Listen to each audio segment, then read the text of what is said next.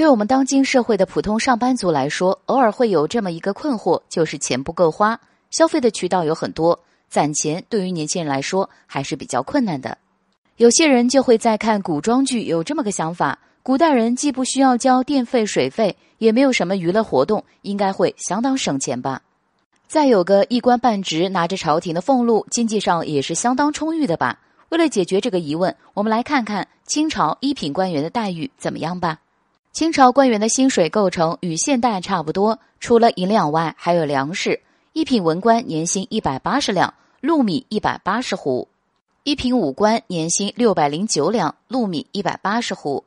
这样一看，武官比文官多出不少。但在雍正年间，皇帝推出了名为养廉银的奖励，算是给清廉文官的福利，一般从地方的税收中所得。不要小看这养廉银，它是按官员年薪的十倍到百倍计算的。理想情况下，那时的一品文官年收入大约一万六千两，换算成如今货币，大约得有二百九十万。但这些钱对他们来说仍不宽裕，这是为什么呢？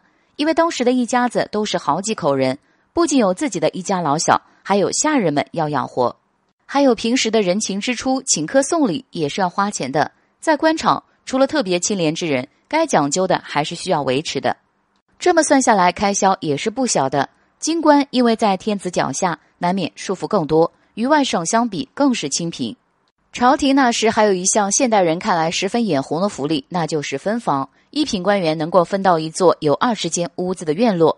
这一政策对身处砖瓦遍地的清朝官员来说起不到什么实际作用，但要是世代流传，在寸土寸金的今天能拥有这么一套四合院，怕是半夜也要笑醒了。